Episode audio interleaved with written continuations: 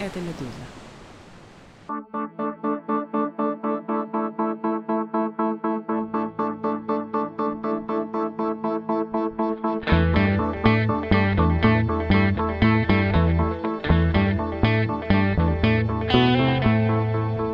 Здравствуйте, вы слушаете «Что случилось?» подкаст о новостях, которые долго остаются важными. У микрофона Владислав Горин. Сегодняшний выпуск о культуре пацанских понятий и о том, как многих это все до сих пор травмирует, а другие люди, включая руководители государства в России, по-прежнему руководствуются этими понятиями. И прежде чем начать, небольшое объявление. 8 декабря обновилось мобильное приложение нашего издания. Если это не произошло автоматически, вы можете сделать это вручную в магазине приложений App Store или Google Play и тогда у вас появится доступ к книгам нашего издательства, причем совершенно бесплатно. Что это за модель распространения книг, в чем наша выгода публиковать книги бесплатно? А они вообще-то платные, большая их часть. Их можно заказать и купить в книжных магазинах, но, к сожалению, не в России. Это связано с цензурой, войной, санкциями. Поэтому каждый, кто приобретает бумажное издание, мало того, что получает в руки роскошный томик, а книга все же приятнее файла, но и одновременно помогает Медузе заработать. Кстати, скоро зимние праздники, а книга, пахнущая свежей краской и чем-то запретным в Российской Федерации, это отличный подарок. Если продолжать про модель дистрибуции издательства «Медузы», она такова. После того, как бумажные книги печатаются и распространяются, тексты выходят в электронном виде в нашем приложении, том самом, что вы только что обновили, и да, бесплатно, повторю это еще раз. Электронные версии книг не за деньги, а просто так, никаких доходов «Медузе», понятно, не принесут, но зато эти тексты будут доступны нашим читателям в России, той самой большой части нашей аудитории и самой поражающей пораженный в на свободное распространение информации. В разделе «Книжная полка» приложения уже доступны «Моя любимая страна» Елены Костюченко и «Война и наказание» Михаила Зыгоря. Скоро будет больше. А мы переходим к выпуску подкаста «Что случилось?» и тоже, кстати, упомянем пару раз про книги.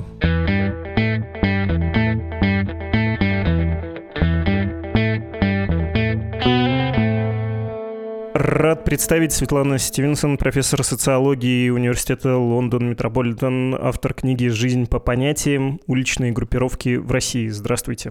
Здравствуйте. Как вы себя чувствуете? В смысле, что испытываете, будучи человеком, который долго занимался некой темой, которая вдруг стала всем интересной и стала повсеместно обсуждаться? Ну, вы знаете, конечно, в какой-то степени я рада, Потому что когда я написала свою книгу, и она была опубликована, э, по-моему, это был 2015 год, то я бы не сказала, что был какой-то мощный взрыв интереса к этой теме.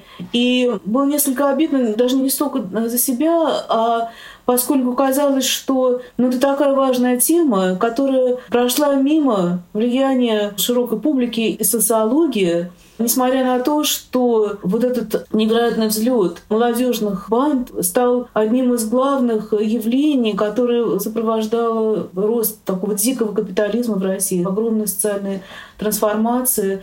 И мне было не очень понятно, почему социологи так мало написали, так мало взяли интервью в различных регионах по поводу этих событий. К счастью, после моей книги появилась замечательная работа Роберта Гараева, совместными усилиями мы превратили Казань в такой какой-то эпицентр этого мало, так сказать, симпатичного явления. Хотя на самом деле подобного рода группы, они были по всей России и Советскому Союзу в 80-е годы, и в 90-е, естественно, тоже. То есть этот казанский феномен, он не является уникальным, но так получилось, что исследовали именно его.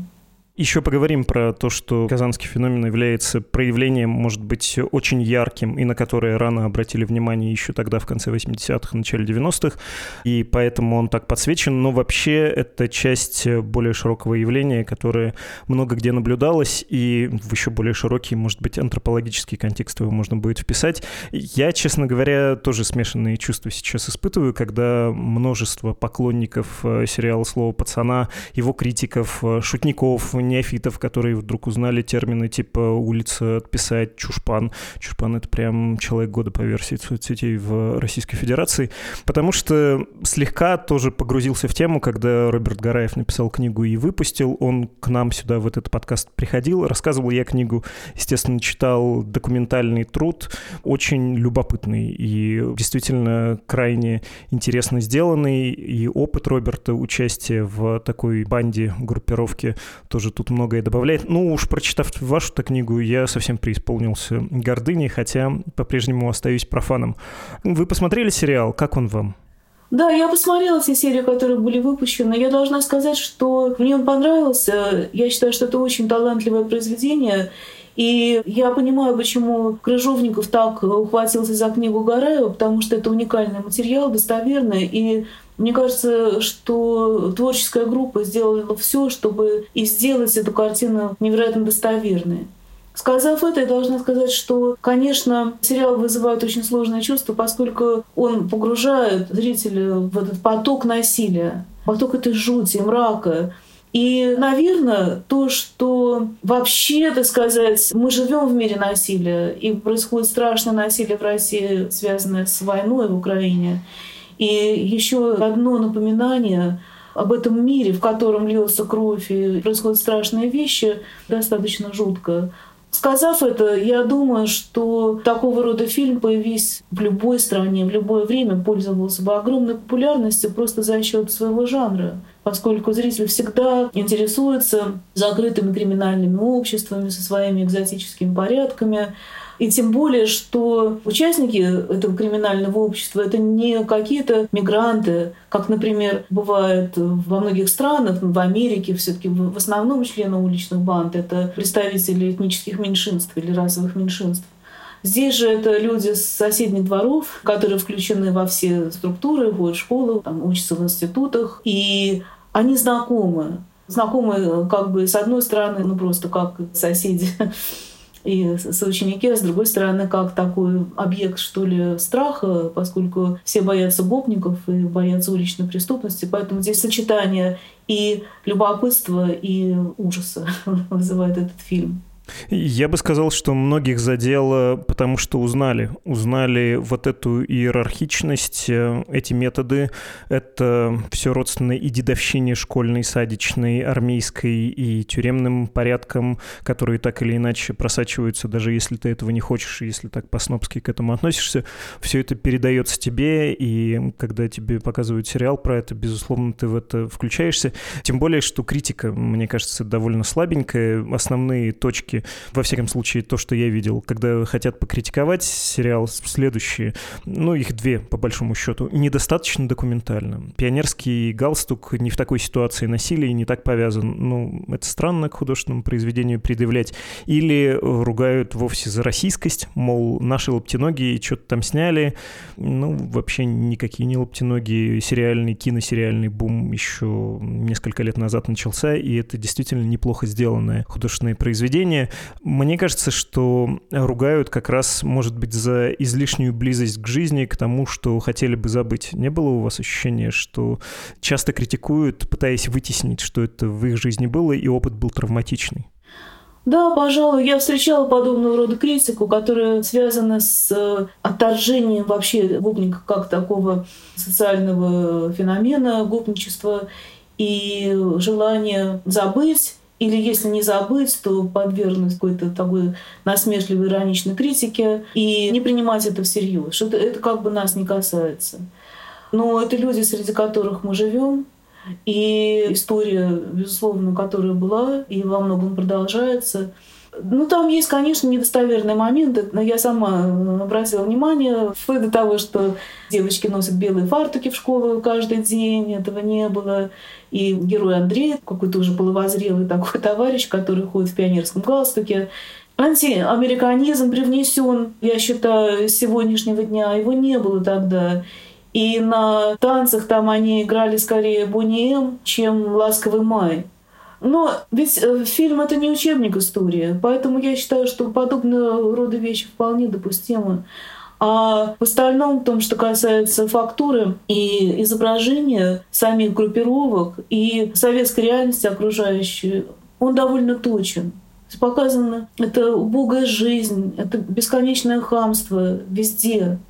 Только вот музыкальная школа, которая как-то пытается культуру привнести, когда у матери героя крадут шапку, это трагедия, потому что действительно шапку было невозможно ни достать, ни купить. Все это очень точно. И последняя серия, к сожалению, вот это то, что показано судьба этой девочки, есть просто документальные свидетельства именно такого конца насилия группировщиков над э, женщинами, э, самоубийства.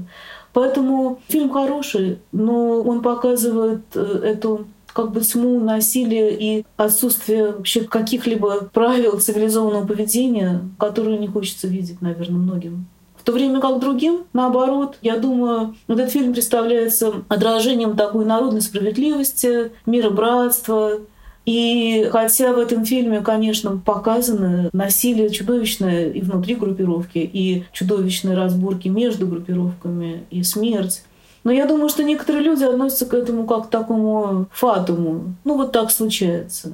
А на самом деле пацаны молодцы.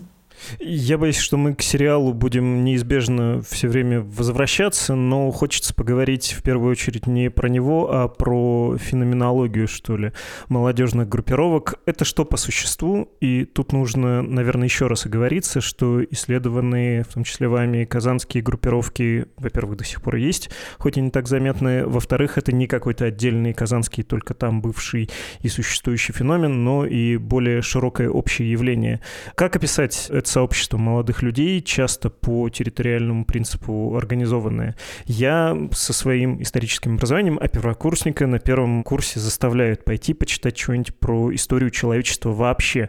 Может быть, как в моем случае, это марксистская еще книжка, где очень легко сравниваются современные приматы групповые, которые стайные, с первобытными обществами людей, и там потом объясняется, что труд, конечно, сделал человека, но до того, как он сделал, была такая жесткая пирамида, и во многом остается у людей подчинение и подчиненности, завязанные в том числе на циклы репродуктивные, да, так это деликатно назовем. Вот я здесь увидел, безусловно, точнее вижу в этом феномене, так же, как и в случае с какими-нибудь другими бандами, даже с отрядами викингов, э, то, что свойственно людям вообще, как стадному млекопитающему, как социальному существу.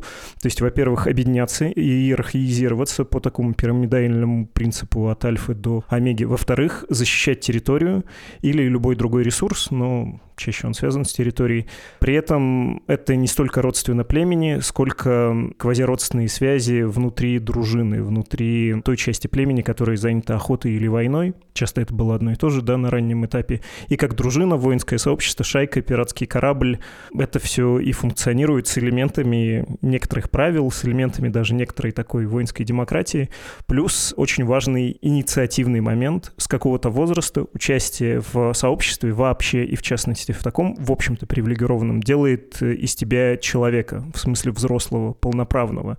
Не просто заносчиво отдельный ты в группе своих товарищей от э, других там, да, податного населения, лохов, чушпанов, коммерсов и от женщин, кстати говоря, но ты еще и взрослый. Социальный статус плюс превращение как бы в полноправного. Вы здесь что находите и прав ли я, когда ухожу вот в эти общие вещи? Я думаю, во многом вы правы. И подобного рода объединения мальчиков, которые на улице учатся быть мужчиной в драках, с одной стороны, с другой стороны, в установлении тесных э, связей там, с членами своей улицы или деревни, или племени, все это известно человечеству испокон веков. Но надо сказать, что модернизация, она, по крайней мере, теоретически должна была покончить с этими относительно архаическими практиками. И действительно, вот в современных городах, особенно в благополучных городах, и если говорить про топографию, то в центральных районах городов вы не увидите подобного рода явлений. Но в обществе, где, с одной стороны, происходит большая миграция, там мы часто видим подобного рода объединения молодежи, которые не могут вписаться легко в окружающее общество. Об этом писал, например, э, классик литературы про банды Фредерик Трэшер, такая знаменитая чикагская школа, где он писал, что когда приезжали в Чикаго мигранты, родители работали, то дети были предоставлены сами себе на улице, там они устанавливали собственные шайки. А в России, по крайней мере в Казани, в большинстве такого рода регионов, где были молодежные шайки, банды, это свое население, но это население, которое привнесло в города нормы традиции деревенских драк. И вот, например, в Казани известная банда Тяпляк, это были тоже переселенцы, которые тогда набирали в города. Казань очень быстро развивалась в 60-х годах, 70-х. И они стали участвовать в драках с жителями бывшей деревни Новосавинская. И поэтому вот этот Новосавинский район и Тяпля, там были зверские совершенно столкновения. И как это часто бывает, и не только в России, когда появляется одна крупная банда, а это стала Тяпляп, победила всех соперников, то члены других молодежных групп с других территорий объединяются для того, чтобы себя защитить. Вот так в Казани все это развивалось. Но у этих банд у них есть исторически обусловленная форма. То есть это могут быть действительно компании сверстников, где существует ритуальное насилие, как, например, в Казани даже в XIX веке известно, как э, татарская молодежь и российская молодежь встречались на льду озера Кабан зимой или на границе территории, где проживали татары и русские, и выясняли отношения с помощью ритуализированных драк в которых были определенные правила, нельзя было использовать никакое оружие, кулачные бои до первой крови и так далее.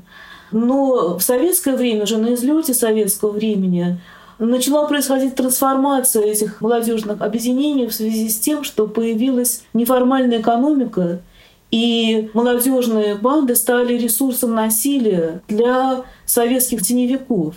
То есть эти банды, которые занимались в основном драками и охраняли территорию, неожиданно стали превращаться в некий прообраз э, силовых предпринимателей оказывая охранные услуги теневикам, которые привозили неучтенную продукцию, и сами грабили нечистых на руку руководителей общепита, кафе, ресторанов, похоронных агентств и так далее.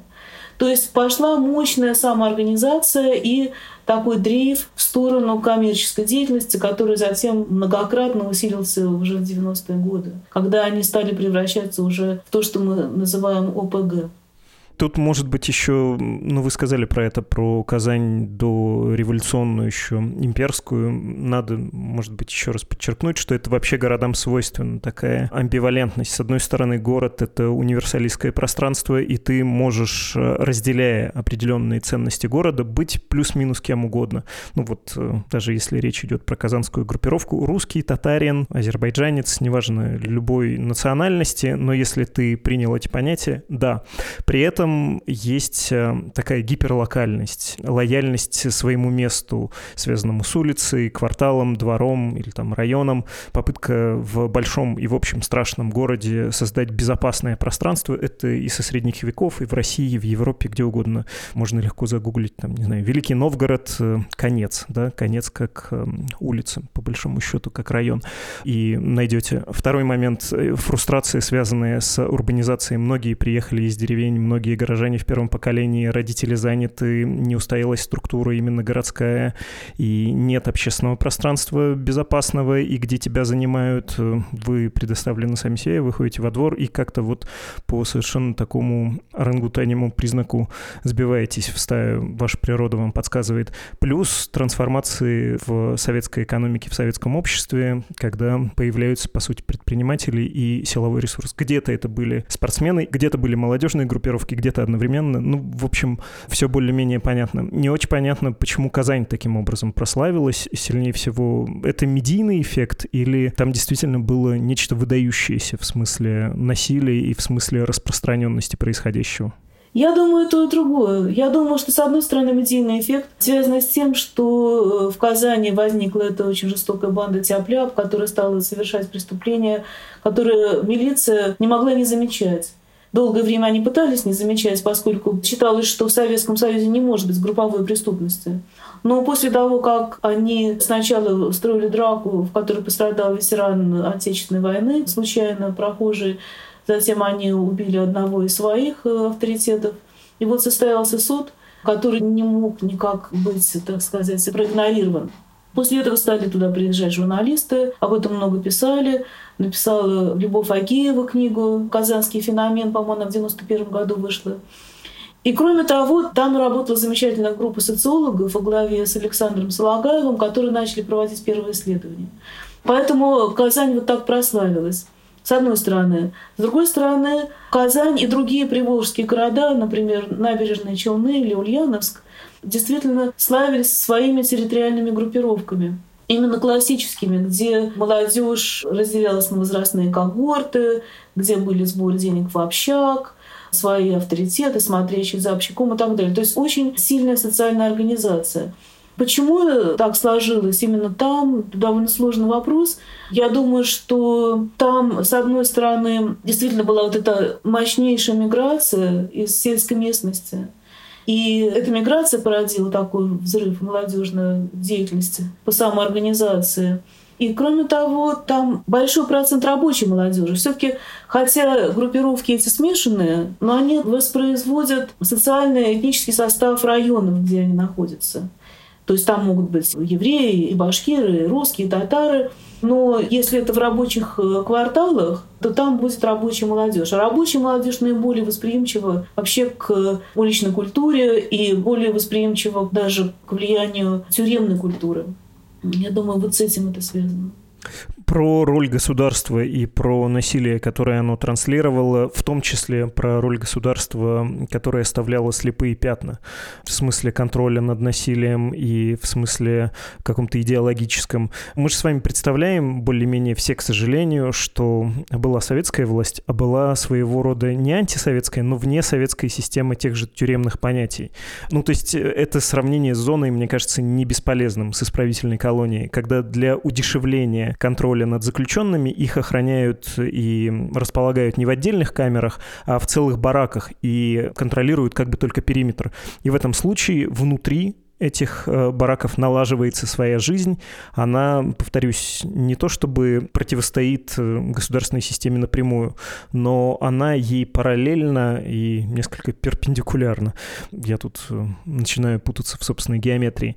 Можно ли сказать, что государство с молодежными группировками повело себя примерно так же? Когда наступил кризис идеологии, кризис репрессивного аппарата, тут оно и полезло, но не потому, что это сидело в людях, а потому что была пустота, которая должна была быть чем-то заполнена? Вообще говоря, тюремные структуры насилия, армейские структуры насилия, как вы сказали, они возникли как бы автономно. Они возникли в процессе саморегуляции обществ закрытого типа. Это идет еще от ГУЛАГа, если мы говорим про тюремную культуру, или это идет из армии, дедовщина. Но тюремная культура, она сыграла основополагающую роль в формировании понятий, хотя понятия у Цанов несколько другие. Но, тем не менее, всегда на этих территориях, особенно где жили относительно бедные слои населения, где была молодежь с рабочего класса, они ходили в ПТУ, в которых тоже встречали очень многих молодых людей, которые возвращались из мест лишения свободы. Вот там такое преклонение перед воровской культурой было значительным. И интервью показывают, что молодые люди стремились установить какие-то контакты. Это было еще до того, как появились бандитские группировки. Но молодежь районах стремилась установить контакты с людьми, которые вышли из мест лишения свободы, которых они воспринимали как носители какой-то истины. И, кроме того, это было полезно, чтобы заручиться поддержкой в случае каких-то рисков уличной жизни. Поэтому тюремная культура, она реально проникала в эту среду и во многом определила и обряды, и традиции, которые затем они несколько видоизменили, когда стали заниматься коммерческой деятельностью, потому что тюремная культура, она как бы противостоит и рынку, и государству, и является весьма автономной.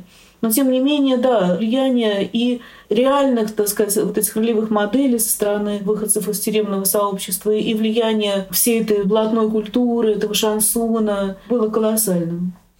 Про понятие, собственно, с вами хочется поговорить. У вас в книге есть про это отдельная главка, отдельный раздел. Как они формируются, почему столь противоречивы и почему в них вообще, наверное, и не нужно искать логики. Они очень подвижные, лобильные и специально, кажется, так и устроены.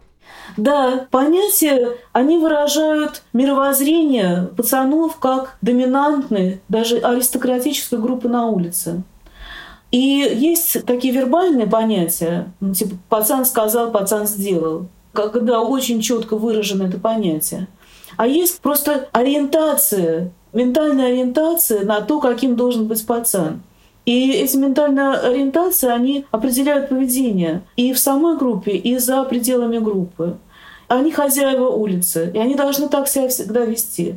Они не могут упасть в грязь лицом. Они не могут, как вот в этом фильме показано, попросить прощения. Это невозможно для пацана. Они должны четко, ясно выражаться, все их требования должны быть немедленно приняты к выполнению. И довольно смешные даже вещи. Они не могут продавать свои старые вещи. Они не могут работать с кондукторами на транспорте. Вот я, изучив все эти понятия, мне кажется, поняла, что это просто они такая аристократическая структура, которая не может смешиваться с местным населением. И поэтому столько таких очень ригидных, строгих правил, с одной стороны. Все это относится к их собственному сообществу. В том, что касается поведения с гражданскими, да, вот с этими чушпанами и прочими молодыми людьми, которые не имеют отношения к группировкам, то там понятие крайне растяжимо. Никакие ограничения на насилие на самом деле не применяются, но частично там западло, там считается избить женщину или старика. Тем не менее, если все, по мнению группировщиков, себя ведут вызывающе, то это тоже можно. В целом такая ориентация глубокая на насилие, на его волшебные свойства, что им можно добиться всего. Лучше, конечно, без него, потому что пацан должен всем своим поведением продемонстрировать, что спорить с ним нельзя. Лучше сразу отдать все деньги, мобильник или подчиниться требованию там, отдавать часть доходов, если ты предприниматель. Но если тебя не слушают, это не имеет действия, то насилие применяется с большим удовольствием. Это как бы тоже часть этого мировоззрения про аристократическое, просто все, кому когда-то казалось благородным рыцарство или там гусары, японские самураи. Вот вам генезис, что ли, того, как это происходит и почему к простолюдинам можно так относиться и какой кодекс есть у нас.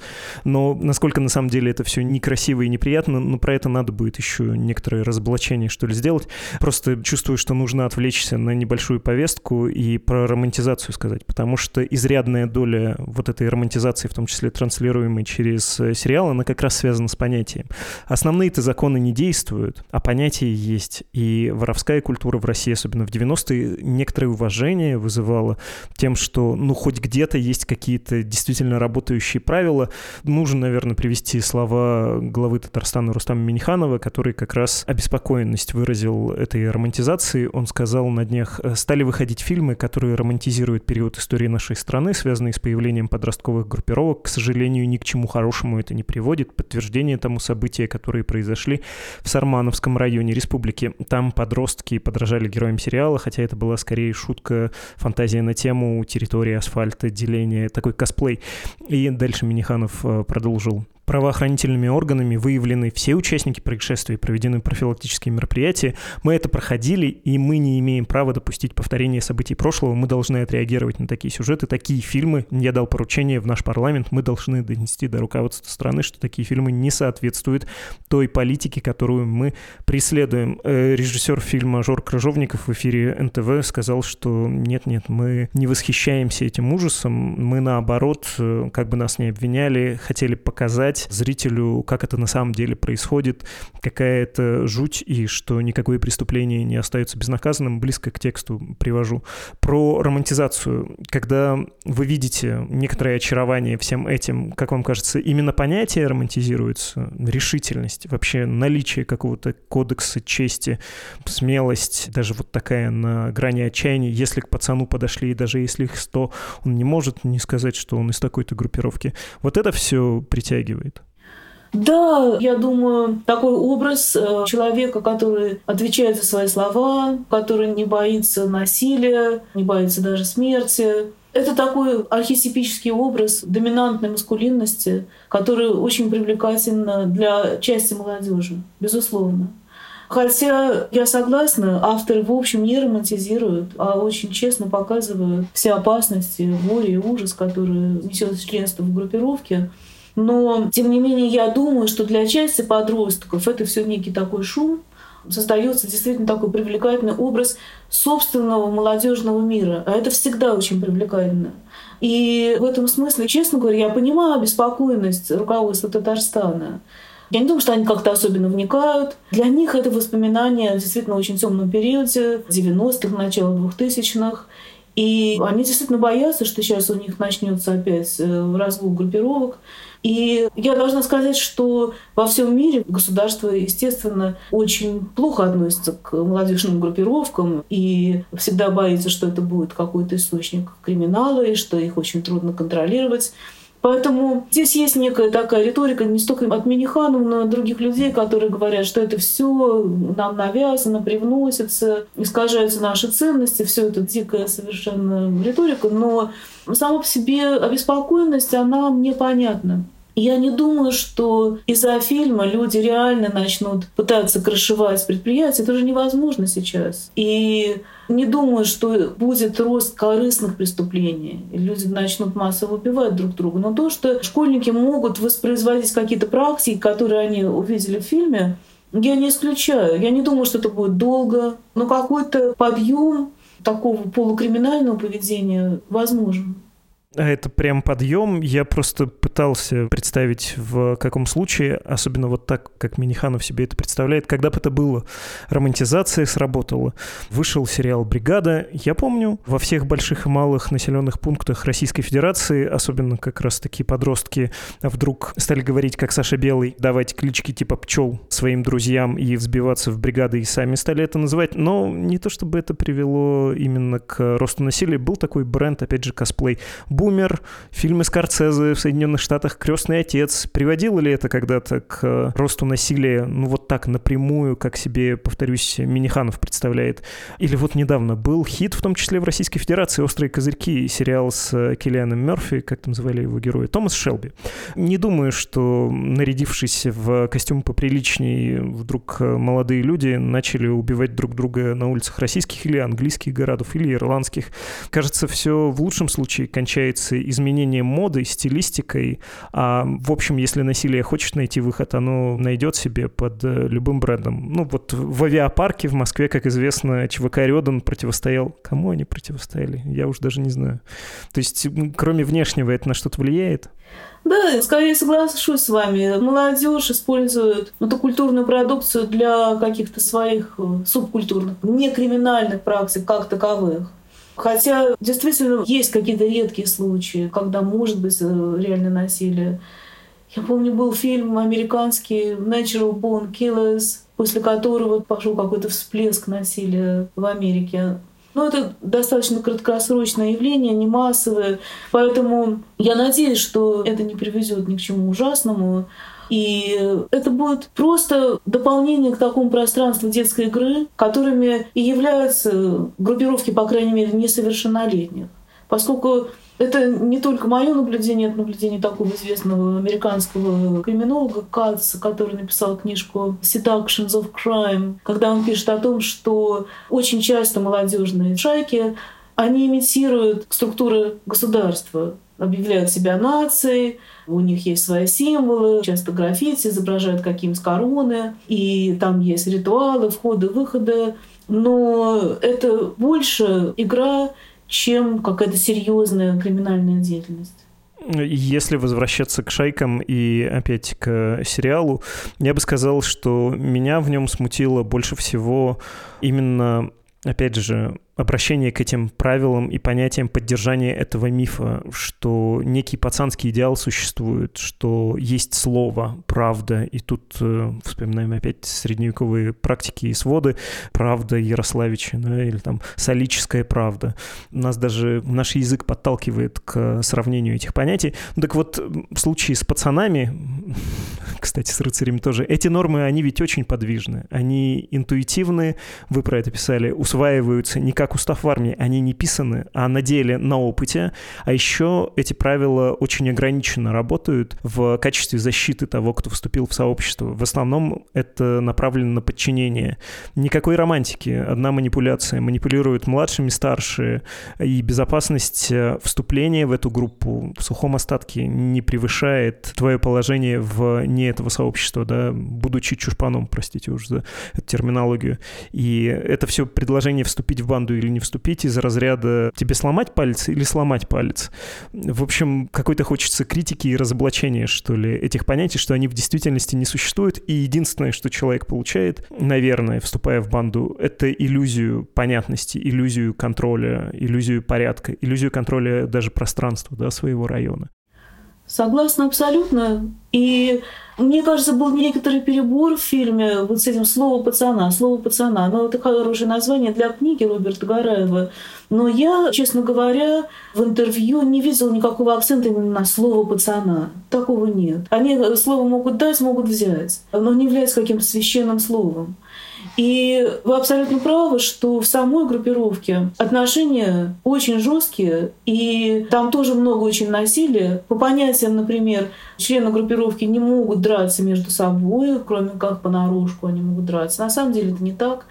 Там есть драки, там есть эксплуатация младших старшими, там друзья предают друг друга, и это подтверждается в интервью, потому что даже в тех интервью, которые мы брали в тот момент, когда люди были в группировках, они уже про это говорили, некоторые, не все, про разочарование и желание уйти. Просто это нелегко, поскольку ты должен заплатить денежный штраф, тебя еще часто побьют. Но большое разочарование присутствовало, особенно у тех, кто пробовал в группировке, не знаю, 3-4 года, уже хотели выйти. Недавно мы с моим коллегой Рустемом Сафиным, с которым мы проводили и первое исследование, опросили одного человека, которого мы опрашивали в 2005 году, и опросили его сейчас. И вот в 2005 году он был полон энтузиазма по поводу группировки, как там все замечательно и так далее. Потом, уже вспоминая все это время, он вспоминал с ужасом и говорил о том, что его привлекла романтика туда, он действительно хотел жить с пацанами, в какой-то совершенно новый таинственный мир попасть, и понял, что там никакой справедливости нет, что там нравы еще более жестокие, чем в обычном обществе. Поэтому он, надо сказать, вскоре после нашего первого интервью вышел из группировки. Поэтому эта вся романтика, конечно, фальшивая. И в этом есть большая проблема. Проблема ее воспроизводства но я вижу, что, конечно, сериал сделал все, чтобы показать реалии этой жизни, но момент вот с этим словом пацана и прочее слишком сильно акцентируется. Ну, слишком хорошее словосочетание, хотя у Роберта Гараева нужно объяснить, э, если кто-то не слушал тот выпуск или не читал книгу, слово «пацана», потому что автор сам был пацаном, его отписали, но счастливо все сложилось, он смог из этого выйти, и потому что с ним говорят пацаны, они вот это вот наговаривают прямой речью, поэтому там двойное дно есть, а не только как э, такое клятва, обещание. Я вдруг вспомнил тоже про ханжество и про понятие, что вы упоминали, нельзя западло работать работать кондуктором, потому что в сфере услуг, да, вообще западло работать. А можете привести еще пример того, как даются обещания или устанавливаются нормы, заведомые или невыполнимые, или которые часто нарушаются, что там нет никакой вот этой тоже пацанской честности, есть лицемерие и внутри этого сообщества. Там, в том числе про сексуальные практики часто говорят, ну, можно и про это, но не обязательно столь пикантные. Ну, какие там правила, что общак, например, младших возрастов, он принадлежит им, и старшие не могут его забирать. На самом деле, как нам говорили сами группировщики, старшие все время забирают их деньги. Есть э, запрет на торговлю наркотиками. Сплошь и рядом это происходит. Все подторговывают. Сейчас уже достаточно откровенно. Еще в начале 2000-х они стеснялись. Я уже не говорю про насилие над женщинами в самих группировках девочки, которые поступают в группировку. Частично это показано в фильме в надежде обрести безопасность. На самом деле никакой безопасности они не получают. Поэтому это мир насилия и мир обмана, и мир эксплуатации. И это, безусловно, важно подчеркивать. Ну и, собственно, про то, почему это работает, да, в фильме это показывается, но нужно еще раз подчеркнуть. Проблема в том, что эти группировки умеют навязать э, свою логику всем детям, да, всему сообществу. Если даже не вступаешь в группировку, то ты оказываешься как бы на нижней ступени социальной иерархии, и многие вступают не из-за романтики, а из неизбежности и из человеческого желания продвинуться выше на личной иерархии. Поэтому, да, достигается это все методом методами не столько романтическими, сколько буквально кулаками. Ты ищешь э, защиты и лучшего положения. Это абсолютно все нормально, и как раз задача общества, государства, взрослых модерировать такое пространство, предлагать другие места для твоей реализации и для твоего вообще нахождения, собственно, повышать безопасность детей. А, давайте поговорим про пацанскую культуру во власти в Российской Федерации. Вы ведь тоже это исследовали, и мне кажется, это безумно интересно, особенно в связи с событиями последнего года. Я этот пример пока придержу. Хочется от вас общей оценки, как эта пацанская полукриминальная культура, эти понятия проникли и туда. Это большая тема. Здесь как бы есть два момента. Первый момент это то, что часть российской элиты проделала этот путь от э, либо пацанских групп, либо других организованных преступных групп, либо сотрудничая с ними и вот эта культура 90-х, в которых люди стремились ухватить как бы лежавшие без присмотра, как им казалось, куски советской собственности. И для этого нужно было объединиться, для этого надо было наладить отношения в разных самых средах, и с криминалом, и с чиновниками, и с, может быть, с какими-то этническими группами, типа чеченцев, найти какую-то крышу. Все это, безусловно, повлияло и на культуру, и на то, какие люди поднялись в тот момент поднялись к власти, поднялись к тому, чтобы занять господствующее положение в обществе. И в этом смысле, как я пишу в книге, я использую термин Элиса «децивилизационный процесс». Шел децивилизационный процесс.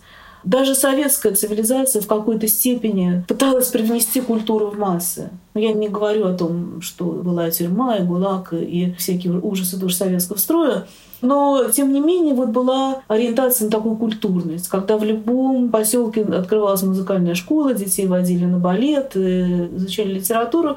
Может быть, неуспешно все это внедрялось, но, тем не менее, был такой процесс.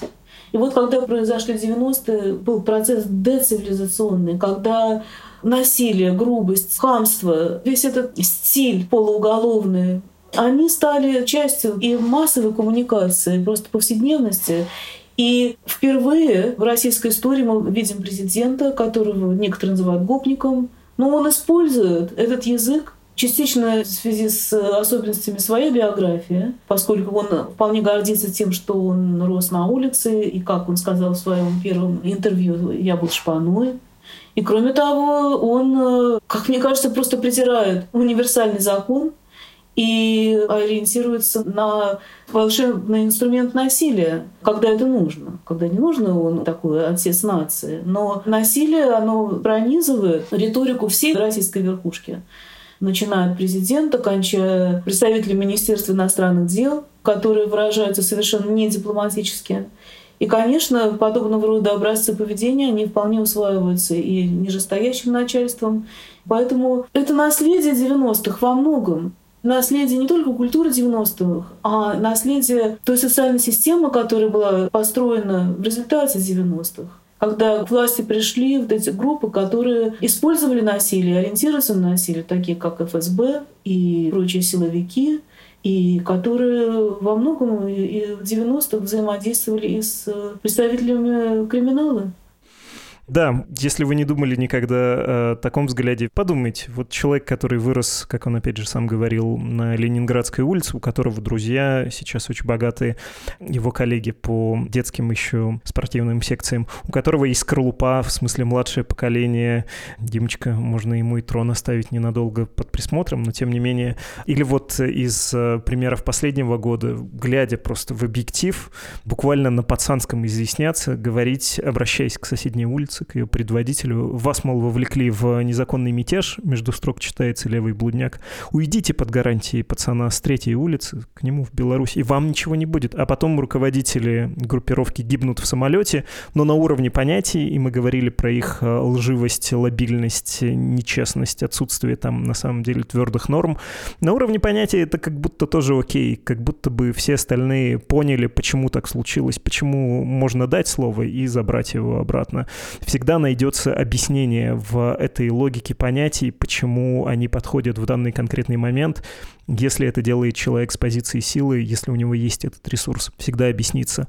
А если слабый, не объяснишься никогда. У меня, давайте я редуцирую это все до вопроса. Такой есть интерес. Как вам кажется, то, что у многих представителей, в том числе высшего руководства Российской Федерации, есть вот эти общие ценности, общие представления, общие понятия, это мешает им внутри соорганизовываться и контролировать ситуацию, регулировать положение внутри своего сообщества, находить общий язык, или наоборот помогает. С одной стороны же, ну как бы есть о чем поговорить. Мы с тобой знаем, да, это твой интерес, это мой интерес, у нас есть общие понятия. С другой стороны, никто никому не верит. В общем, это скорее на плюс правящей группе такого мафиозного типа или нет? Очень хороший вопрос. Э, безусловно, наличие неформальных правил облегчает взаимодействие. Действительно, все друг друга понимают. И даже вот то, что вы упомянули Пригожина, я считаю, что это очень хороший пример потому что он сам поступил не по понятиям и был наказан. И в этом смысле был наказан по понятиям. Поскольку он поступил не по понятиям, то слово, данное ему, не значит абсолютно ничего. Потому что он был, так сказать, отшит, если выражаться языком улицы. А то, что никто никому не верит, действительно так. В организованной преступности, с одной стороны, существует такой культ товарищества, братства, с другой стороны, люди друг другу не доверяют, потому что они знают, что что-то случится, и если твой поступок неправильно поймут, даже если ты ничего плохого не хотел, то кара может быть очень страшной. Поэтому там они все существуют в постоянном страхе, что-то не так сказать, что-то не так сделать, и как это будет воспринято. И чувство вечной бдительности и готовности к предательству, оно, безусловно, есть. Но здесь ничего не сделаешь. Это такая традиционная, архаичная, патримониальная структура, когда все основывается на каких-то личных отношениях, на каких-то сигналах, правильно или неправильно воспринимаемых. Поэтому, конечно, им было бы гораздо проще, если бы они были руководителями демократической страны, но были бы какие-то, возможно, у них неприятности, там критика со стороны прессы и так далее но не надо было все время бояться и уходить куда-то в лес, чтобы разговаривать друг с другом. И жизнь была бы гораздо спокойнее. Но вот так сложилось. Последний вопрос. Чего боится или что уважает каждый пацан, помимо силы? Есть ли такое или даже зашквар? Блин, вот совсем я деградировал в нашем разговоре, дошел до прямого использования этих понятий. Ему не страшен. Всегда обоснует, что все с ним в порядке, если на его стороне сила. Они боятся, конечно, боятся сесть в тюрьму, совершенно не хотят. В отличие от воров в законе, где сесть был нормальной частью их воровской карьеры. Здесь они теряют время, не могут зарабатывать деньги и, конечно, боятся сесть. Боятся насилия. Но они себе говорят так, ну это редко бывает. Ведь когда мы деремся или деремся с другими группировками, мы же не хотим сильно покалечить или убить. Это такой ритуал, это бывает редко, со мной наверняка такого не случится. Они боятся за матерей, там как в тюремной культуре есть некоторый такой культ матери, и стараются свои эти делишки прятать от родственников. Я говорю, что было повторное интервью у нас с одним человеком, и он, вспоминая о своей жизни в группировке, говорил, что вот он сейчас вспоминает о том, как часто матери приходилось сидеть в отделении милиции, как она страдала. Все это он вспоминает с большой грустью. Так что да, страхи, безусловно, есть и у них. Если такой пацан на самой вершине власти, чего он, кроме силы, боится и что уважает? Они очень прагматичны. У него, предположим, есть сила на районе, но есть другие агенты силы. Есть, например, сила милиции или полиции, там, прокуратуры, ФСБ, есть какие-то более сильные авторитеты из других группировок. То есть они живут в этом пространстве, где есть разные векторы силы, и они должны между них ориентироваться. Поэтому бояться есть всегда чего этим людям. Поэтому они стремятся, с кем можно задружиться, кого можно подкупить, кого можно уничтожить. Но это жизнь полная риска и опасности. Спасибо большое. Многозначительно получилось ввиду того, что мы до этого говорили буквально о президенте Путине, но мне кажется, очень правильно. Спасибо большое. Спасибо вам. Это была Светлана Стивенсон, профессор социологии Университета Лондон Метрополитен, автор книги «Жизнь по понятиям. Уличные группировки в России».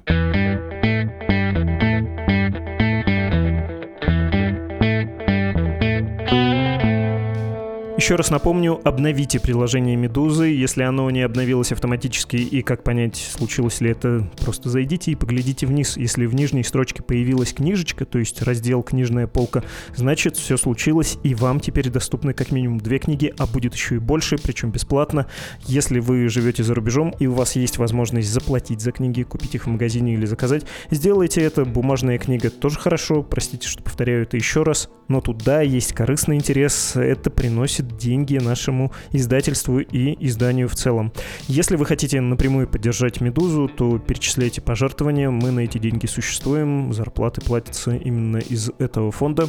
И такова, к сожалению, или к счастью, модель нашего существования, практически общественного издания. Все подробности о безопасности и о формах поддержки финансовой и не только финансовой из-за рубежа и из России, обо всем этом написано по ссылке в описании к подкасту рядом со словами «Как помочь Медузе». Чтобы написать в редакцию письмо, отправляйте сообщение на адрес подкаст собакамедуза.io. С вами был подкаст «Что случилось?», посвященный новостям, которые долго остаются важными. Всего хорошего.